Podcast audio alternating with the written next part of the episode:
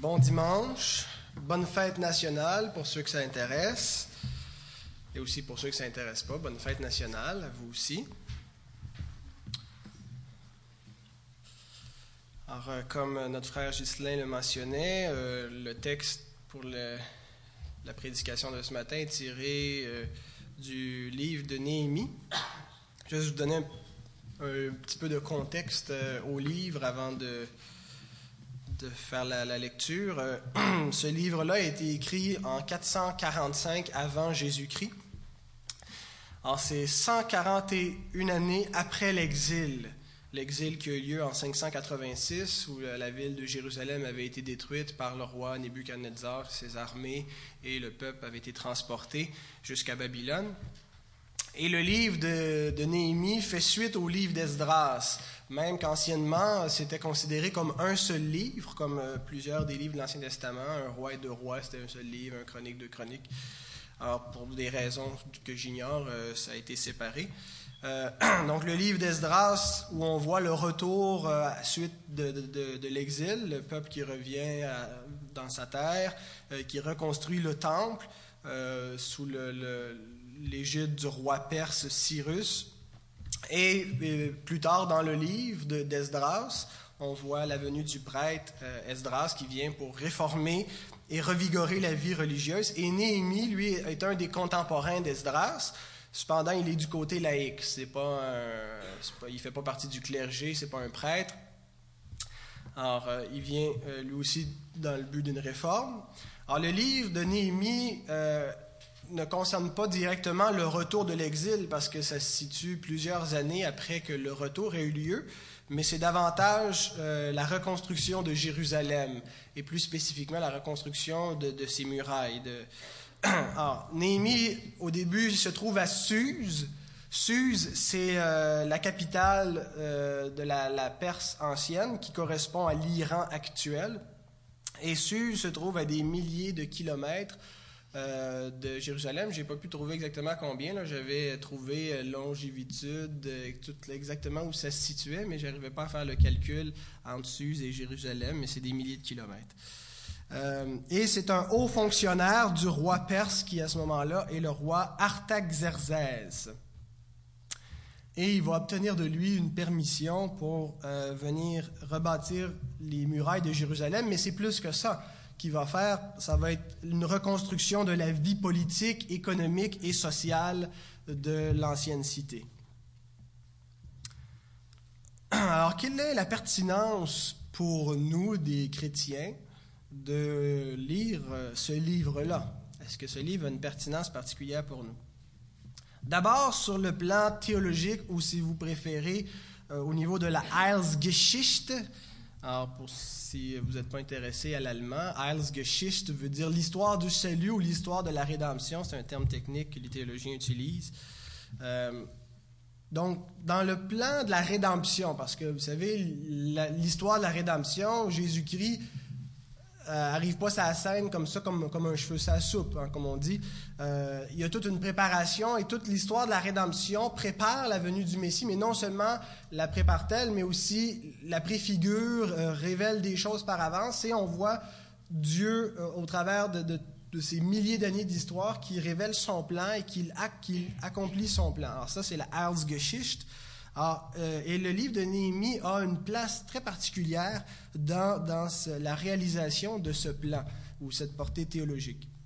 D'abord, euh, les prophètes euh, pré-exiliques, les prophètes d'avant l'exil ou même exiliques, pendant l'exil, comme Jérémie, Ézéchiel, avaient déjà annoncé que même avant que l'exil ait lieu, avant la destruction, ils avaient annoncé qu'il y aurait une restauration.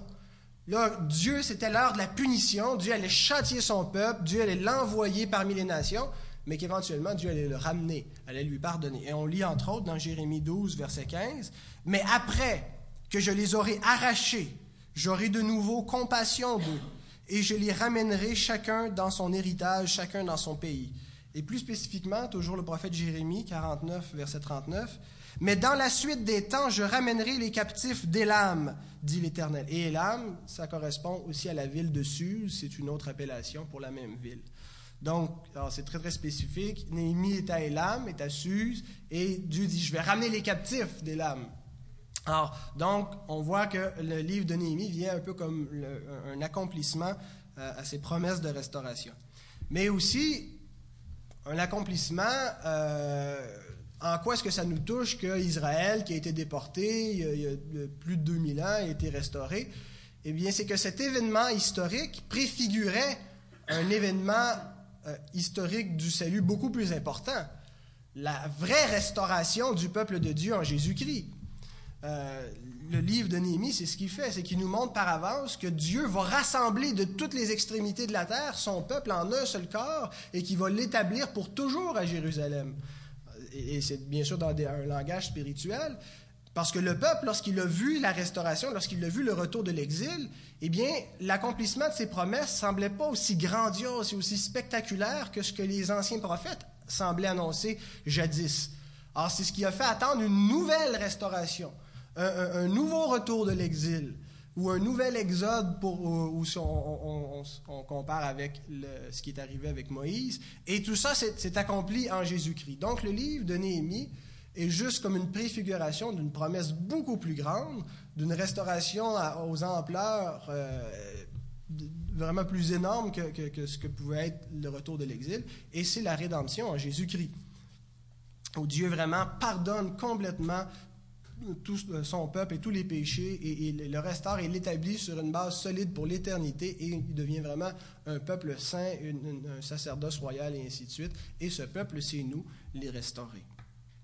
Alors, donc, euh, euh, ce livre a une, grande pertinence pour nous euh, lorsqu'on en fait une lecture christocentrique.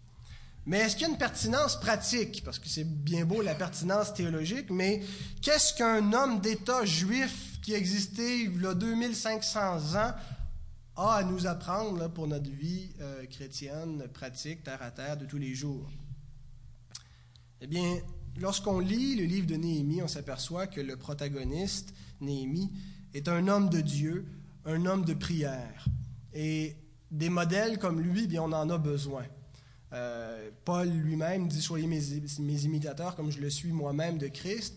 Et, l'Écriture, même si elle, elle, n'adule jamais l'homme comme si l'homme était une divinité, mais euh, l'Écriture n'hésite pas à, nous euh, inciter à prendre certains, certains personnages en exemple, à les exemplifier pour les imiter lorsque leur conduite euh, est, valable, elle est honorable. Et Néhémie est un homme de prière, un homme consacré à Dieu qui a une grande entreprise euh, qui, va mener et il va la faire en toute dépendance au Seigneur et en lui demeurant fidèle. Or, de façon terre à terre ou pratique, ce qu'on ce qu'on a à retirer, c'est que pour nous, peu importe qui nous sommes, ce que nous faisons, nous menons une entreprise, nous menons notre vie. Hein, chacun de nous mène une barque, on a des décisions à prendre, on, a une carrière, on a une famille, on, a euh, du temps, on a de l'argent, on a quelque chose à gérer. Et euh, on doit le faire en dépendance au Seigneur, dans une attitude de, prière, pour vraiment obtenir cette direction. En Néhémie, à, ce titre-là, va être vraiment euh, un modèle. Alors, on va se baser dans l'étude de, ce livre vraiment sur ce que Néhémie a fait pour en, tirer les principes et, en faire des applications euh, spirituelles et pratiques pour, pour notre vie. Alors, ce matin, euh, on va voir la prière de Néhémie. mais je vais aussi me concentrer sur l'introduction à, tout ce passage, donc ça va être écourté un petit peu ce qui va être la partie parénèse ou exhortation. Alors, je disais que Néhémie a une grande entreprise à faire, une grande tâche, et il y aura beaucoup d'obstacles. Parfois, ça va sembler carrément impossible de mener à bien cette entreprise, et à cause de tous les obstacles, la foi va être nécessaire, une, foi euh, inébranlable, une foi extrêmement ferme dans le Seigneur. Et c'est la même chose pour nous. Euh, il y a constamment des obstacles dans la vie, constamment des déconvenus, des imprévus.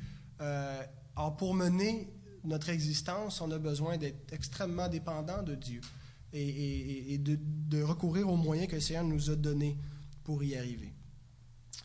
Et si on regarde ce que Néhémie a accompli, ça relève de l'exploit.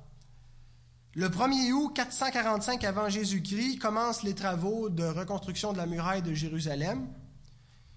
Et le 21 septembre de la même année, les travaux sont achevés. 52 jours pour construire une muraille alors qu'il y a des, des, armées d'ennemis qui entourent et qui attaquent. Alors on travaille avec la lance à la main, prêt à se défendre. Alors comment est-ce possible de réaliser un tel exploit en 52 jours?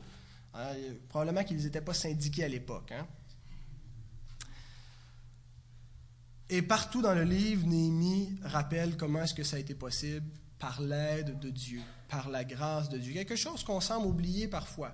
Ah, on, est conscient que c'est Dieu qui mène, que c'est qu'on on se bénit mutuellement. Quand quelqu'un, euh, on rend témoignage à quelqu'un que ça va bien dans notre vie, on dit grâce à Dieu et ainsi de suite. Mais le croyons-nous vraiment? Néhémie, en tout cas, semblait le croire. Constamment, dans, tout le développement du livre, il ne cesse de donner gloire à Dieu et de dire c'est Dieu qui a fait ça.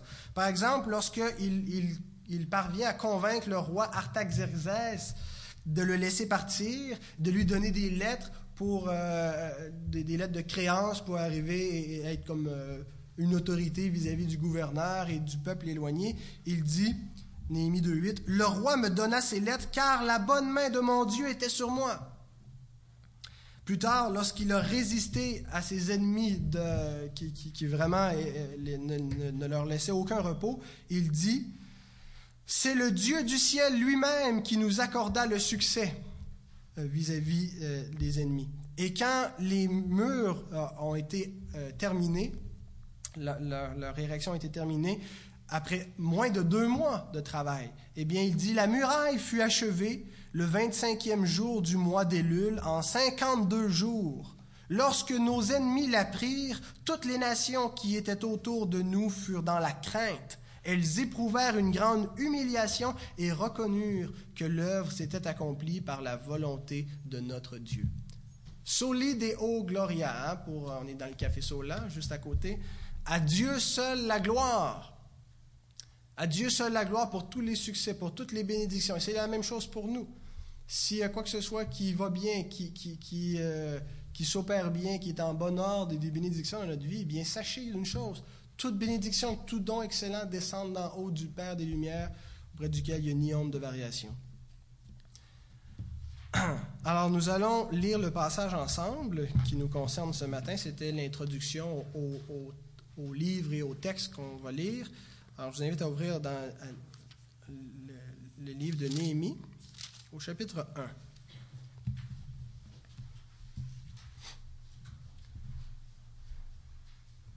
Parole de Néhémie, fils de Hakalia.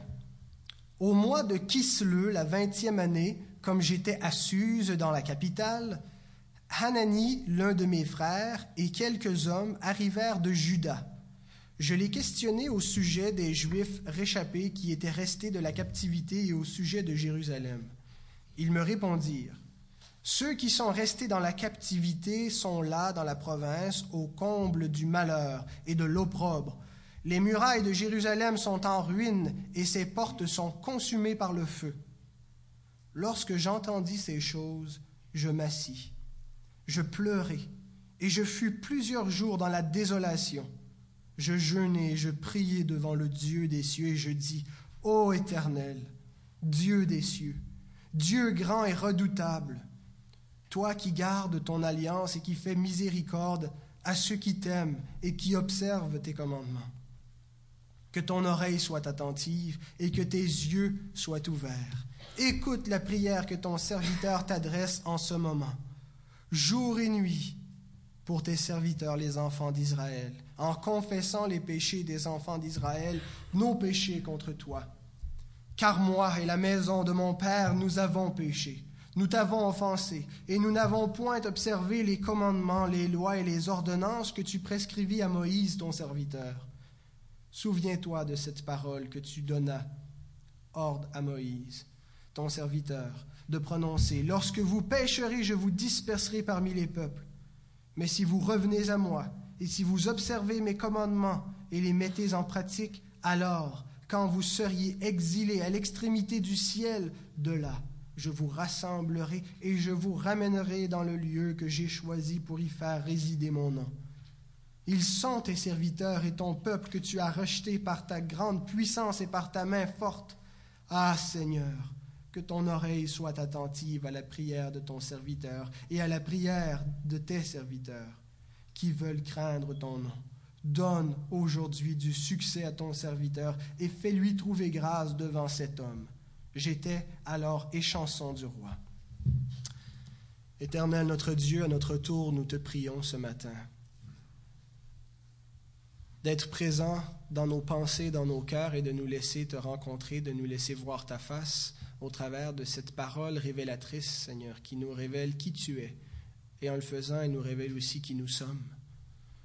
Seigneur, ne prends pas garde à nos péchés, ne nous tiens pas compte de nos offenses, mais nous, plaidons et réclamons ta grâce en Jésus-Christ. Nous te demandons ce matin d'ouvrir notre intelligence et de nous faire comprendre, Seigneur, les Écritures saintes, pour notre perfectionnement, pour notre bonheur et pour ta plus haute gloire dans nos vies. Amen.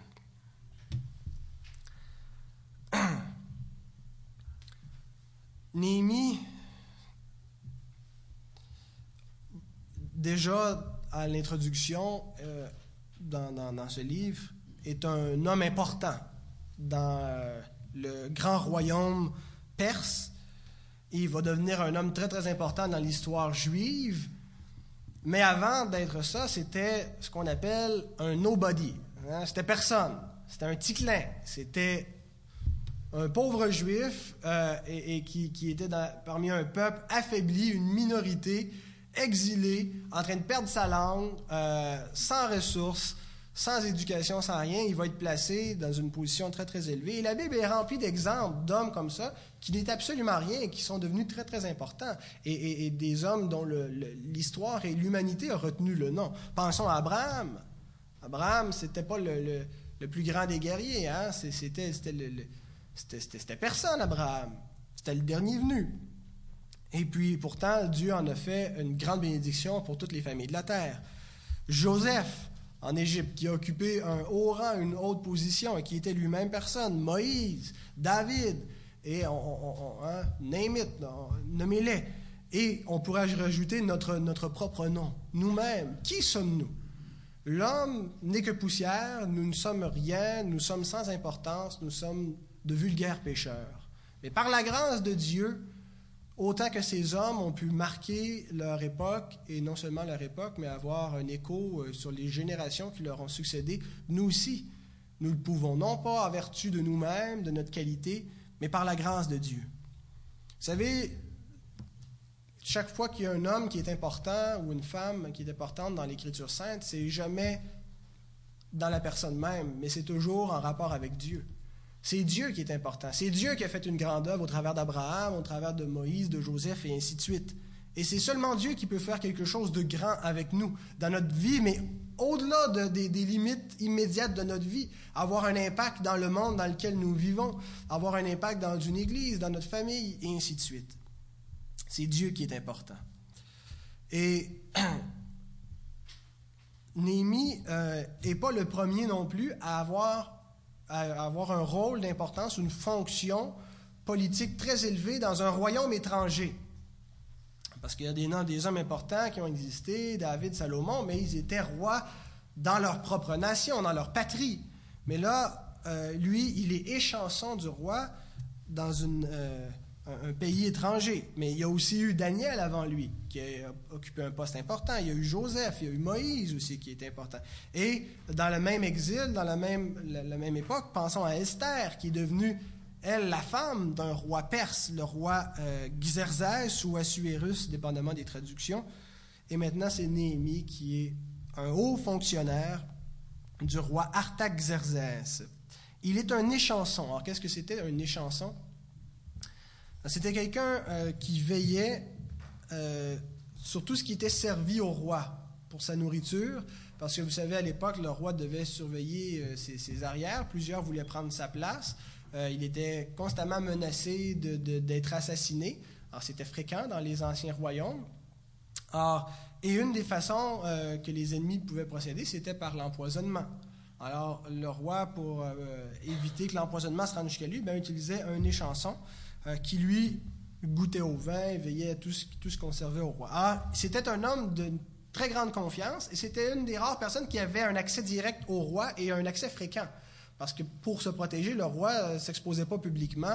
Euh, on ne peut pas avoir une, audience comme on voulait en sa présence. Alors, à cause de cet accès privilégié, euh, Néhémie, en tant qu'échanson, pouvait avoir même plus d'influence que certains chefs militaires qui, eux, n'avaient pas cette proximité euh, avec le roi.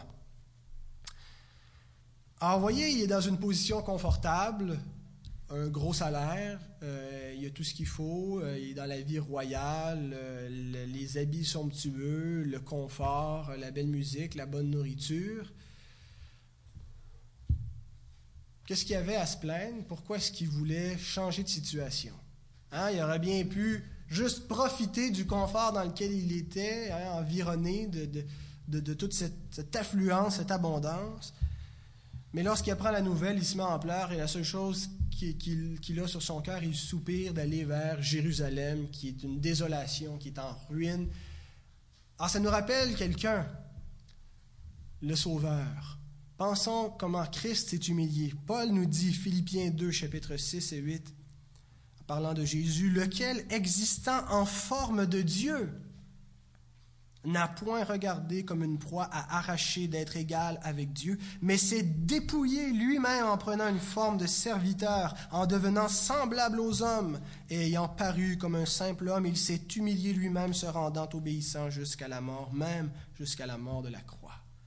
Quand je pense qu'on a de la misère des fois se lever le dimanche matin pour venir rendre un culte à Dieu, et que lui a quitté la gloire céleste pour s'humilier dans un corps semblable au nôtre, et pour s'exposer à toutes les douleurs qu'on peut connaître dans cette vie et aller mourir maudit pour le péché. Quelle humiliation. Et dans ce passage, Paul prend cet exemple-là pour nous dire, voici le modèle de l'humilité que vous devez avoir. Et Néhémie préfigure en quelque sorte Christ qui part de cette élévation, de cette gloire somptueuse et qui délaisse tout ça pour s'en aller restaurer un peuple en ruine, un peuple pauvre et misérable. Il abandonne le tout par amour pour les siens. Et c'est exactement ce que nous devons faire. Si nous voulons être des serviteurs, si nous voulons mener à bien une entreprise, être un bon père, une bonne mère, de bons employés, de bons chrétiens, eh bien c'est avec cette attitude de sacrifice, de renoncement à son confort, de renoncement à ses privilèges, à son statut pour les autres. C'est ça l'amour. L'amour, ce n'est pas un sentiment, premièrement, c'est des actions. Or, au verset 3, il apprend les nouvelles euh, de venant de Jérusalem par la bouche de Anani, son frère. C'est peut-être pas son frère euh, de sang, peut-être un cousin ou son frère euh, au sens générique en, tant que juif. Ils me répondirent Ceux qui sont restés de la captivité sont là dans la province, au comble du malheur et de l'opprobre. Les murailles de Jérusalem sont en ruine et ses portes sont consumées par le feu. Alors, de quoi est-il question euh, quand il dit euh, tout est en ruine, est-ce que il, comment ça tout est en ruine à Jérusalem? Comment ça les portes sont en feu? Comment ça c'est au comble du malheur? Et il n'est pas question de la destruction de Jérusalem de 586 qui a eu lieu 141 ans plus tôt. Alors, il est question d'autres événements historiques qui se sont produits dans l'histoire récente. Euh, je vous fais un résumé très très rapide en sept points à partir de l'exil jusqu'à l'époque de Néhémie, qu'est-ce qui s'est passé, juste pour qu'on sache historiquement où on se trouve. 586, destruction de Jérusalem, départ pour l'exil, c'est la débandade, c'est fini. Euh, Israël euh, pense que Dieu, l'Éternel, vient d'être vaincu par les, dieux étrangers. Euh, L'Éternel a perdu la bataille. Ah, et c'est un événement clé pour comprendre l'histoire d'Israël. Hein, comment tout le, livre des Chroniques, le livre des Rois culmine dans cet événement-là, et c'est tous les péchés qui se sont accumulés. Et Dieu l'avait annoncé dans le Deutéronome que éventuellement le péché du peuple mènerait à l'exil. Alors ça arrive 586. Ensuite, en 539, après euh, presque 70 ans d'exil, la chute de Babylone, le royaume qui avait renversé Israël, contre les Perses. Donc là, c'est la montée, l'avènement du royaume perse, et c'est le roi Cyrus qui est à la tête, et c'est lui euh, qui avait été annoncé par Ésaïe bien avant l'exil, Ésaïe qui n'est pas un contemporain de l'exil, qui avait annoncé que euh, Cyrus serait euh, une préfigure du Messie lui-même qui délivrerait le peuple de ses ennemis. Alors Cyrus, en 539, qui renvoie les Juifs sous la conduite de Zorobabel et de Josué. Et c'est ce qu'on voit dans Esdras 1 à 6, les Juifs qui repartent vers, euh, vers Jérusalem pour reconstruire le temple. Et là, il va y avoir de l'opposition. Euh, en 522, avant Jésus-Christ toujours, Darius devient le nouveau roi de l'Empire perse. Et euh, c'est sous son règne que le temple va être achevé. En quelle année exactement, nous l'ignorons, mais c'est sous son règne que ça va se faire. C'est probablement plutôt dans le 5e siècle, donc à 400 quelque chose, avant Jésus-Christ, que le temple va être reconstruit. Et on, a les deux prophètes, Agé et Zacharie, qui nous en rendent témoignage. C'est très bien de savoir où les prophètes se situent dans le temps quand on les lit, hein, quand on lit les petits prophètes, les grands prophètes. Ensuite, euh, pendant, pendant le même règne de Darius, il va y avoir des efforts de reconstruction de Jérusalem. le temple est reconstruit, mais on veut reconstruire aussi la ville, les murailles et tout ça. Et là, il va y avoir de l'opposition. Euh, venant de Réun, et de Chiméi, entre autres, des chefs de, contre, Jérusalem. Et c'est probablement de, de cette opposition-là dont il est question au verset 3, quand Néhémie dit, quand, il apprend euh, que la ville est en ruine, les portes sont en feu, c'est le, le, malheur qui nous frappe. Donc, c'est à cause de cette opposition-là. Le temple est déjà redressé, mais on n'arrive pas à rebâtir la ville parce qu'il y a des ennemis qui s'entêtent contre nous. Alors, en 486, Xerxès ou Assuérus devient le roi de Perse euh, et lui va devenir le, mari euh, d'Esther en 479. Et en 465, Artaxerxès devient le roi perse. Et là, c'est le roi dans le, contexte où nous sommes.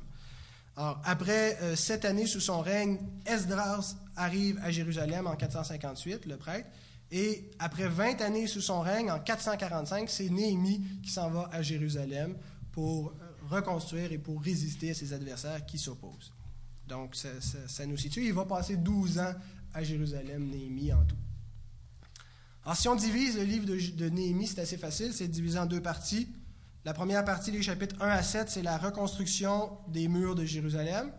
Et la deuxième partie, chapitre 8 à 13, c'est euh, il institue la réforme dans, la, ville, pas, seulement dans la ville, mais dans la vie euh, d'Israël. Et ce qui est très important, c'est que le type de judaïsme qui va s'instituer à partir de ce moment-là est celui qui va subsister jusqu'au temps de Jésus. Euh, le, judaïsme, comme il se développe subséquemment avec les pharisiens, tout ça, eh bien, ça, commence vraiment avec la réforme de Néhémie, un retour à la loi, un retour à la lettre, et, vraiment un, monothéisme strict. On, abat les idoles, on, se débarrasse de tout ça, et ça vient vraiment avec Néhémie qui instaure cette réforme-là. Alors, qu'est-ce que fait Néhémie lorsqu'il apprend cette mauvaise nouvelle, lorsqu'il apprend l'état d'Israël et de Jérusalem? Il prend le deuil, il prend ça avec beaucoup de sérieux, il s'humilie devant Dieu et il prie. Et il prie, il se tourne vers Dieu et il supplie Dieu. Que faisons-nous lorsqu'on apprend de mauvaises nouvelles, lorsqu'on apprend une maladie, lorsqu'on apprend une tragédie, lorsqu'on apprend quoi que ce soit, lorsque il y a de, ces mauvaises nouvelles qui nous sont annoncées? Pourquoi est-ce que c'est la première chose que Néhémie fait? Pourquoi est-ce que la première chose dont il fait, c'est de se tourner vers Dieu et de prier? C'est parce qu'il sait qu'il y a seulement Dieu qui peut faire quelque chose dans cette situation-là. Il sait qu'il y a seulement l'Éternel qui a le pouvoir pour changer la situation.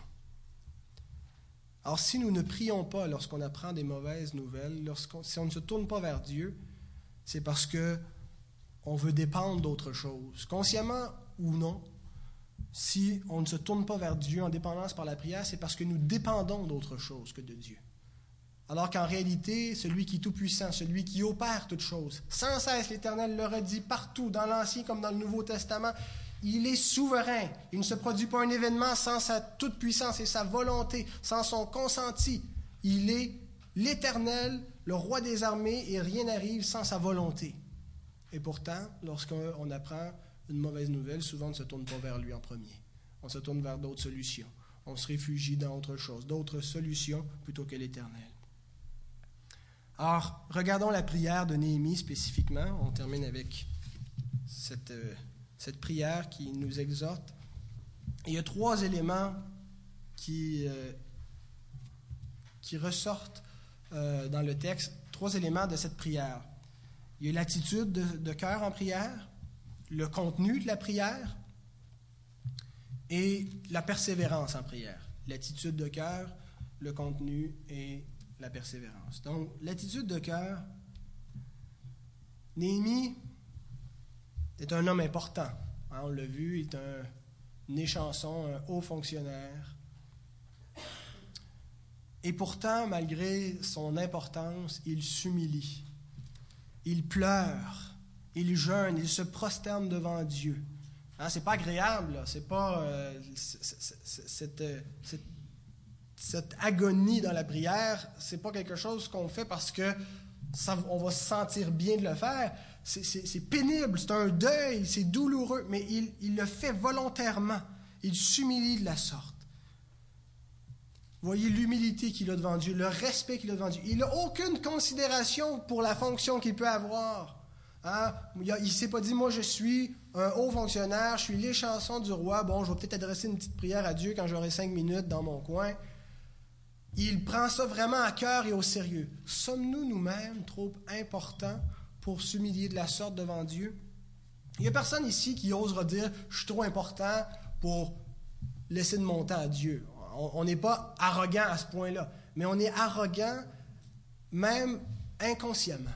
Parce que lorsqu'on dit j'ai pas le goût de prier ou j'ai pas le temps de prier, qu'est-ce qu'on est en train de dire? C'est que j'ai des il y a des choses plus importantes que j'ai le goût de faire et il y a des choses plus importantes pour lesquelles j'ai du temps et non pas pour m'humilier de la sorte devant Dieu. Alors nous sommes en faisant ça arrogants. Nous ne nous humilions pas devant Dieu, nous, nous, considérons que notre importance ou nos activités ou nos goûts ou quoi que ce soit sont plus importants que la prière et, de, et, Dieu lui-même, parce que la prière, si Dieu n'est pas là, c'est rien. C'est pas l'activité de la prière qui a une efficacité, mais c'est la conscience de qui est Dieu. Alors posons-nous la question, avons-nous perdu la crainte de Dieu? Avons-nous perdu le sentiment de sa grandeur, un sens de son immensité? Sommes-nous encore conscients de sa toute-puissance, de qui il est? Ecclésias 5.1 nous dit, Prends garde à ton pied lorsque tu entres dans la maison de Dieu. Baisse la tête. Souviens-toi devant qui tu te tiens. Courbe la tête en sa présence. C'est Dieu, c'est l'Éternel. Or, il n'y a rien de plus important que lui. Il n'y a rien de plus grand, plus majestueux. C'est pas seulement parce qu'on ne doit pas attendre juste d'avoir le goût de prier pour prier, mais on doit le faire parce qu'on est ému par cette conviction qu'il faut le faire et de qui est Dieu. C'est notre connaissance de Dieu qui nous pousse à le faire et c'est pour ça que Néhémie ne s'est pas considéré comme un homme trop important. C'est cette attitude de cœur en prière que Néhémie a et que nous devons avoir. Le deuxième point, le contenu de sa prière. Et il y a trois éléments, trois, trois aspects dans, dans, sa prière. D'abord, l'adoration et les actions de grâce. Ensuite, une confession du péché. Et troisièmement, une supplication ou une requête. Je pense que c'est une prière en bonne et due forme, mais tout ce qu'on peut imaginer qu'il doit y avoir par catégorie dans une prière s'y trouve. Adoration et action de grâce, versets 5 et 6. Ô éternel, Dieu des cieux, Dieu grand et redoutable. Voyez comment il nomme les attributs de Dieu. Toi qui gardes ton alliance et qui fais miséricorde à ceux qui t'aiment et qui observent tes commandements. Un Dieu de grâce. Et il nomme ce que Dieu a révélé tout au long de l'Eisgeschichte, au, au long de l'histoire du salut. Dieu qui a gardé son alliance. Que ton oreille soit attentive, que tes yeux soient ouverts. Écoute la prière que ton serviteur t'adresse en ce moment, jour et nuit pour tes serviteurs, les enfants d'Israël. C'est extrêmement important, bien aimé, de révérer Dieu. On a été créé pour lui, pour sa gloire, pour l'adorer. Et si on ne l'adore pas, on va adorer autre chose. On va fantasmer devant notre matériel, nos objets, notre beau corps, whatever mais nous devons au contraire laisser notre âme s'égayer et, nommer les attributs de Dieu et se réjouir. Et Dieu est le seul devant qui nous pouvons nous exclamer en extase sans que ça sera jamais trop. Hein, on ne peut pas arriver devant notre épouse, notre époux, puis, lui en mettre, puis l'appeler ma déesse et, ma source de vie, parce que ce n'est pas vrai, ça serait de l'idolâtrie. Mais devant Dieu, on peut le faire et on peut répandre ainsi notre cœur et le nommer, le magnifier. Vous voyez aussi que l'adoration consiste à magnifier les attributs de Dieu. Une chose qu'on retrouve souvent chez, les évangéliques, pardonnez-moi l'expression, mais c'est une adoration cucu.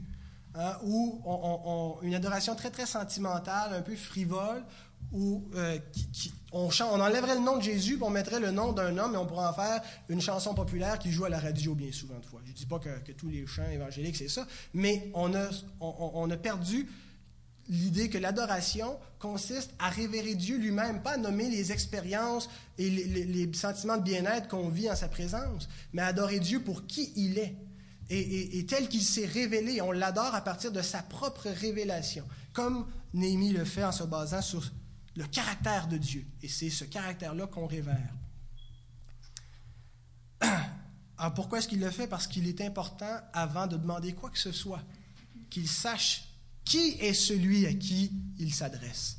En adorant Dieu de la sorte, ce qu'il fait, c'est qu'il il, se rend lui-même conscient devant qui il se trouve Hein, il ne fait pas juste ouvrir sa prière et commencer à caler le 7, puis bon, ça me prend ça, ça me prend ça, mais il s'arrête un instant. Arrêtez, sachez que je suis Dieu, bien c'est ça.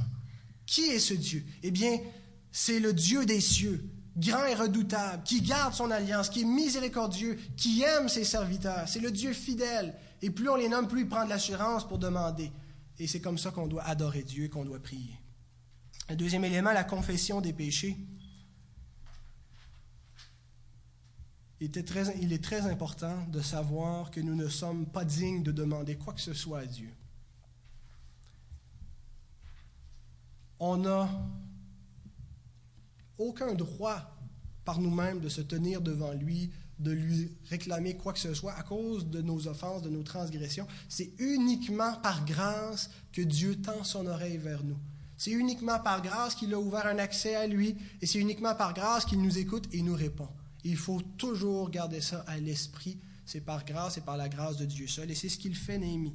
Et il reconnaît sa faiblesse, son échec et l'échec du peuple avant de demander quoi que ce soit à Dieu. Parce que si on ne, reconnaît pas notre péché, notre échec, eh bien, on ne demandera pas à Dieu. Ça va de soi. Si on pense qu'on est suffisant, si on l'a, ben pourquoi lui demander? Alors, avant de lui demander, confessons le péché, confessons notre échec pour avant de lui faire la requête. Versets 6b et 7. En confessant les péchés des enfants d'Israël, nos péchés contre toi, car moi et la maison de mon Père, nous avons péché. Nous t'avons offensé, et nous n'avons point observé les commandements, les lois et les ordonnances que tu prescrivis à Moïse, ton serviteur. Il n'y aura pas de restauration de Jérusalem sans la confession des péchés sans une repentance sincère du cœur. Si mon peuple sur qui est invoqué mon nom s'humilie, se détourne de, ses mauvaises voies, je l'exaucerai des cieux, dit l'Éternel.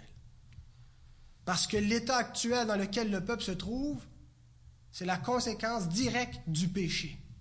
Alors pour qu'il y ait une restauration, il faut s'en repentir, s'en éloigner. Et c'est une, une loi spirituelle absolue. Pour qu'un pécheur obtienne la grâce de Dieu, il doit se repentir de son péché. Hein, pour venir au salut, pour être sauvé, ça passe par là. Pour qu'un euh, un, membre qui a été mis sous discipline dans l'Église à cause d'une inconduite ou peu importe, il doit se repentir de son offense pour être restauré. Et ainsi de suite, tout passe par la repentance. Et la repentance doit être quelque chose qu'on fait au quotidien. Si on veut mener à bien notre entreprise, notre vie, si on veut que Dieu continue de nous bénir, eh bien, nous devons continuer de nous repentir. Et regardez dans la confession de Néhémie, il y a deux types de confession. Une qui est solidaire et une autre qui est individuelle. Néhémie confesse les péchés par solidarité, les péchés communs, les péchés avec le peuple, il confesse individuellement ses propres péchés. Et je pense qu'il nous manque plus souvent le premier type de confession, la confession solidaire, parce qu'on ne se sent pas concerné. On a l'impression que les péchés de la société, les péchés de l'Église, les péchés de la famille en général, ça ne nous concerne pas. Parce que la part qu'on y prend, c'est une part tellement minime. Mais Dieu souvent traite avec son peuple comme une entité corporelle Et Dieu a maudit toute la terre à cause du péché d'un seul homme, et tous ont péché en cet homme-là. Alors, on doit nous-mêmes on porte la responsabilité. Et on porte la responsabilité du péché de notre, de notre génération. Si Dieu décide que c'en est fini avec l'Occident et qu'il nous juge pour les péchés, bien, on, ne sera pas épargné parce qu'on y prend part à cette société corrompue. Alors, on doit se repentir aussi pour ces péchés-là.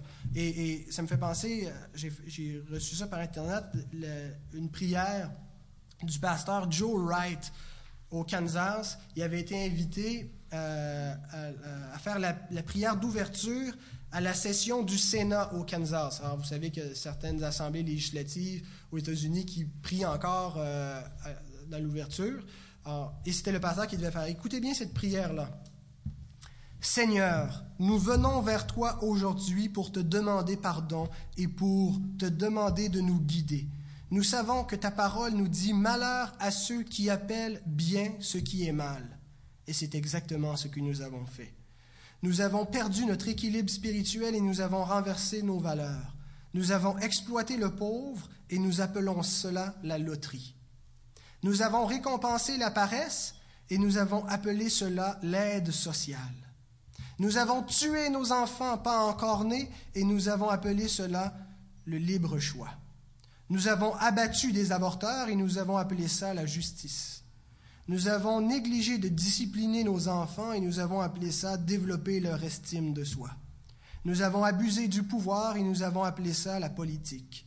Nous avons convoité les biens de nos voisins et nous avons appelé ça avoir de l'ambition. Nous avons pollué les ondes radio et télé avec la grossièreté et la pornographie et nous avons appelé ça liberté d'expression.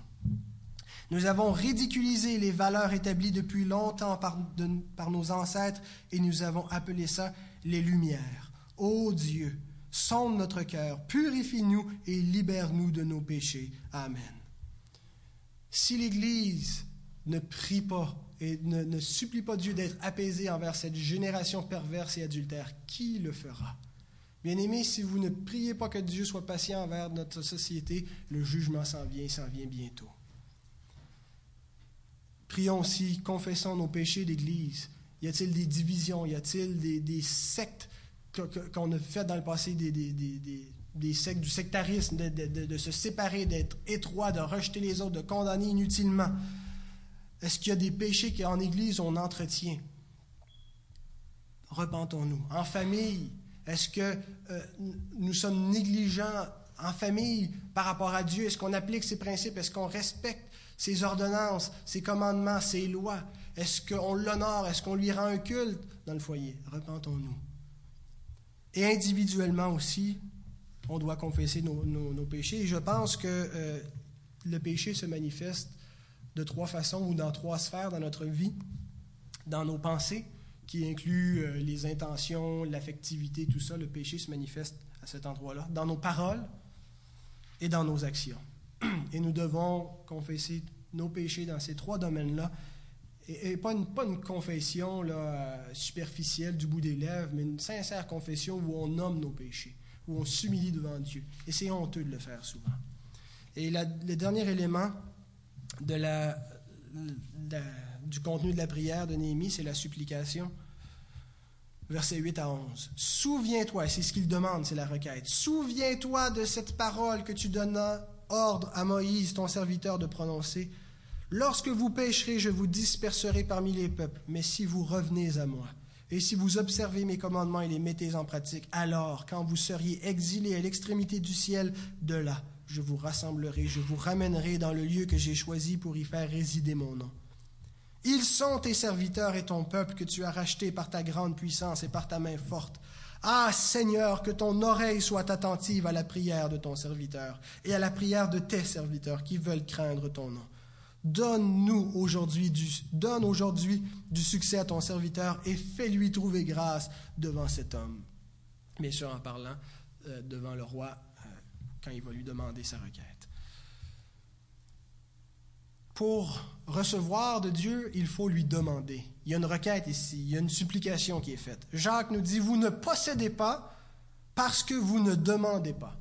Alors quelqu'un qui ne prie pas ne demande pas. Encore, il faut bien demander. Il faut demander selon la volonté. Jacques ajoute immédiatement, vous demandez vous ne recevez pas parce que vous demandez mal dans le but de satisfaire vos passions. Néhémie, pour demander, pour faire sa requête, s'appuie sur une promesse de Dieu. Il lui cite ce que Dieu lui-même dit, ce que Dieu a promis, qu'il restaurerait son peuple s'il s'humilie, s'il se repent de ses péchés, que Dieu le restaurerait. Or, il est sûr, il est certain d'être dans la volonté de Dieu. Il ne peut pas être plus juste que ça parce qu'il s'appuie sur ce que Dieu a dit. Il ne demande pas selon ses convoitises, selon son propre cœur, mais selon le cœur de Dieu. Et ce principe s'applique pour nous aussi. Si on demande selon la volonté de Dieu, nous avons la garantie que Dieu nous exauce. 1 Jean 5, 14 et 15. Nous avons auprès de lui cette assurance que si nous demandons quelque chose selon sa volonté, il nous écoute. Et si nous savons qu'il nous écoute, quelque chose que nous demandions, nous savons que nous possédons la chose que nous lui avons demandée. C'est pas extraordinaire, mais on n'y croit pas cependant. Et un autre principe qu'on voit dans ce principe euh, dans la prière, c'est qu'il Néhémie évoque euh, une, des, euh, une, des, bases de la loi dans le Deutéronome, une des bases de l'alliance plutôt, c'était que la bénédiction était garantie dans le cas où il y a obéissance et la malédiction ou le jugement dans les cas de désobéissance. C'était simple comme ça. Et c'est la même condition sous la nouvelle alliance. Oui, le salut est inconditionnel parce que Dieu a rempli les conditions, Christ est mort, mais si on veut avoir les bénédictions de Dieu, si on veut que Dieu nous écoute, l'obéissance n'est pas négociable, comme elle ne l'était pas dans l'ancienne alliance. Jean nous dit, 1 Jean 3, 22, Quoi que ce soit que nous demandions, nous le recevons de lui parce que nous gardons ses commandements et que nous faisons ce qui lui est agréable. L'obéissance n'est pas négociable. Si on veut que Dieu nous bénisse, si on veut que Dieu nous rende prospères spirituellement dans notre marche individuelle, en famille, en église, et ainsi de suite, obéissons à ses commandements.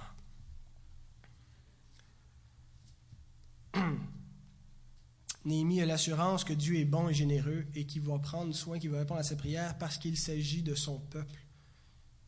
Il dit, Ils sont tes serviteurs et ton peuple que tu as racheté par ta grande puissance et par ta main forte.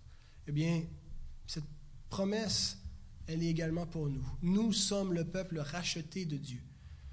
Cette promesse m'étonne toujours, je trouve extrêmement forte de Paul quand en Romains 8, verset 32. Lui qui n'a point épargné son propre fils, mais qu'il a livré pour nous tous, comment ne nous donnera-t-il pas aussi toute chose avec lui? Arrêtez-vous et essayez de trouver un don plus grand que Dieu peut vous faire que celui qui vous a déjà fait. Dieu nous a à chacun donné son Fils. Il nous a sauvés par lui. Alors, est-ce qu'il y a quelque chose que Dieu ne nous donnera pas puisqu'il nous a donné son Fils? Alors, si on remplit les conditions, si on demande quelque chose selon sa volonté, telle qui est conforme à sa parole, et si on demande quelque chose et qu'on obéit à sa parole, Dieu va nous le donner. Qu'est-ce que vous voulez? Qu'est-ce que vous voulez pour votre vie? Vous voulez grandir, être plus sage? Vous voulez, quoi que ce soit que vous voulez, cette chose que vous désirez, si vous obéissez à ces, à ces commandements, vous l'avez. Et le dernier point, c'est la persévérance en prière. Je termine avec ça rapidement. Comment est-ce qu'on peut savoir que Néhémie a persévéré? Comment est-ce qu'on peut savoir que vraiment sa prière a duré plus que deux minutes? Eh bien, au verset 1 du chapitre 1, lorsque Néhémie apprend la nouvelle que Jérusalem euh, va pas bien, c'est au mois de Kisle.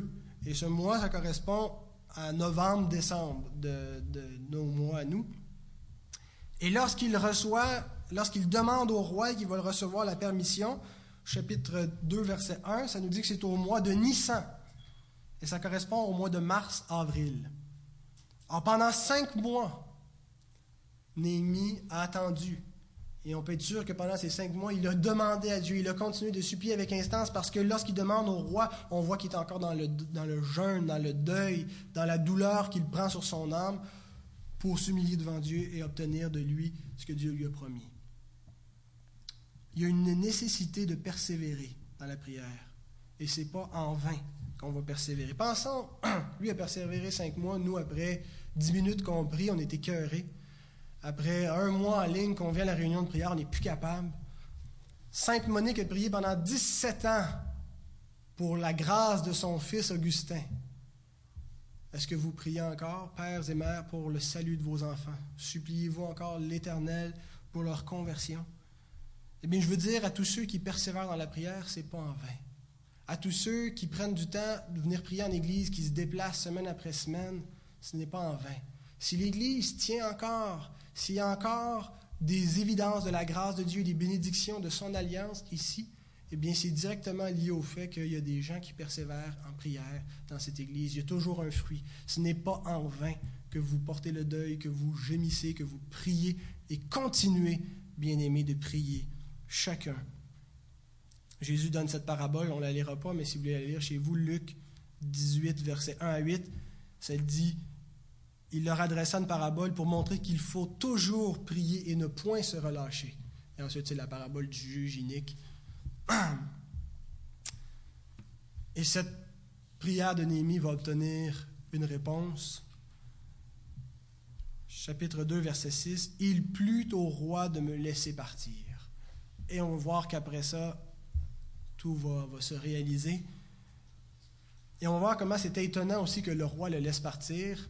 Ça nous semble une petite chose, mais c'est une chose extraordinaire que Artaxerxès accédait à la demande de Néhémie. Et ça nous montre aussi quelque chose, c'est que Dieu répond parfois par des moyens naturels. Il gémit pendant cinq mois pour obtenir quoi comme une réponse? Le roi me laissa partir. Hein, ça semble être tout à fait banal. On s'attend à ce qu'il y ait une réponse de Dieu, du Tout-Puissant, de l'Éternel, le Créateur, ait un tantinet, quelque chose de plus spectaculaire, de plus évident que ça vient de sa providence. Si Néhémie n'avait pas prié un mot et puis que le roi l'avait laissé partir, est-ce qu'il aurait dit quand même c'est grâce à Dieu? Ça aurait pu arriver tout aussi bien. Je me rappelle une fois, on a perdu notre chat. Avant qu'on ait un enfant, vous savez, c'était tout ce qu'on avait un chat. C'était très précieux. C'était notre fils, notre petit prince. Et euh, il s'était enfui, c'était un chat d'intérieur, on ne le laissait jamais sortir. Ça nous inquiétait, on l'aimait beaucoup. Alors, ça dit de faire connaître tous nos besoins à Dieu. Alors, même si on, sur le coup, je vous dis, je, me sentais comme un peu niaiseux de dire je ne vais pas prier Dieu pour demander de ramener mon chat quand même. Dieu a mieux à faire. Mais on, on, s'est arrêté, puis on a prié. Et puis cinq minutes après, le chat est revenu. Mais si on n'avait pas prié que le chat était revenu, est-ce que j'aurais attribué son retour à Dieu? Parce qu'une fois que le chat est revenu, je me suis dit, ouais, est-ce que c'est vraiment Dieu qui l'a ramené ou le chat est revenu parce qu'il sait où que sa nourriture elle se trouve, puis c'est tout ce qui l'intéressait? Ou est-ce que c'est vraiment Dieu? Bien, même si on n'avait pas prié que le chat était revenu, ce serait Dieu qui l'aurait ramené. Parce qu'il n'y a rien qui échappe au contrôle de sa main. Alors que ce soit des petites choses ou des grandes choses, la providence de Dieu s'accomplit par des moyens ordinaires, naturels. C'est tout à fait naturel et ordinaire qu'un chat revienne où, où, se trouve sa nourriture, mais ça n'échappe pas à la providence de Dieu. Compris pour la guérison de quelqu'un, Dieu peut décider que ça va se faire par un miracle, comme ça peut arriver aussi par la, médecine moderne. Ce n'est pas moins un accomplissement de la, providence de Dieu. Ce n'est pas moins une réponse de Dieu parce que ça arrive d'une façon ordinaire. Et ici, c'est une réponse de Dieu. C'est tout à fait ordinaire. Qui arrive, le roi accepte sa demande. Il n'est pas arrivé de miracle. Il a juste dit oui. Mais c'est Dieu qui a répondu à sa prière. Alors que ce soit une chose ordinaire ou extraordinaire, surnaturelle ou naturelle, c'est toujours Dieu qui répond. Proverbe 21.1 nous dit Le cœur du roi est un courant d'eau dans la main de l'Éternel. Il l'incline partout où il veut. C'est la providence de Dieu si Néhémie a obtenu une réponse favorable à sa requête. Or, ça nous montre dans ce passage que c'est utile de prier pour les autres. C'est utile de prier pour que Dieu change leur cœur, pour que Dieu les convertisse. Hudson Taylor disait Il est possible de mouvoir les hommes seulement par la prière. On peut mouvoir, les faire changer, les, pas nous-mêmes, mais c'est le Dieu souverain. Et par la prière, on a un accès privilégié à celui qui tient le cœur des rois, qui tient le cœur de tous les hommes dans sa main comme un courant d'eau qui l'incline où il veut. Prions les uns pour les autres. Dieu agira. Qu'il plaise au Seigneur de bénir sa parole et de faire de nous de bons supplicateurs, qu'on puisse demeurer fidèles en ces heures où la restauration est toujours aussi actuelle. On a besoin d'une restauration pour nos vies, pour l'Église, pour la société, on doit prier, s'adresser à Dieu. Lui seul peut nous restaurer. Amen.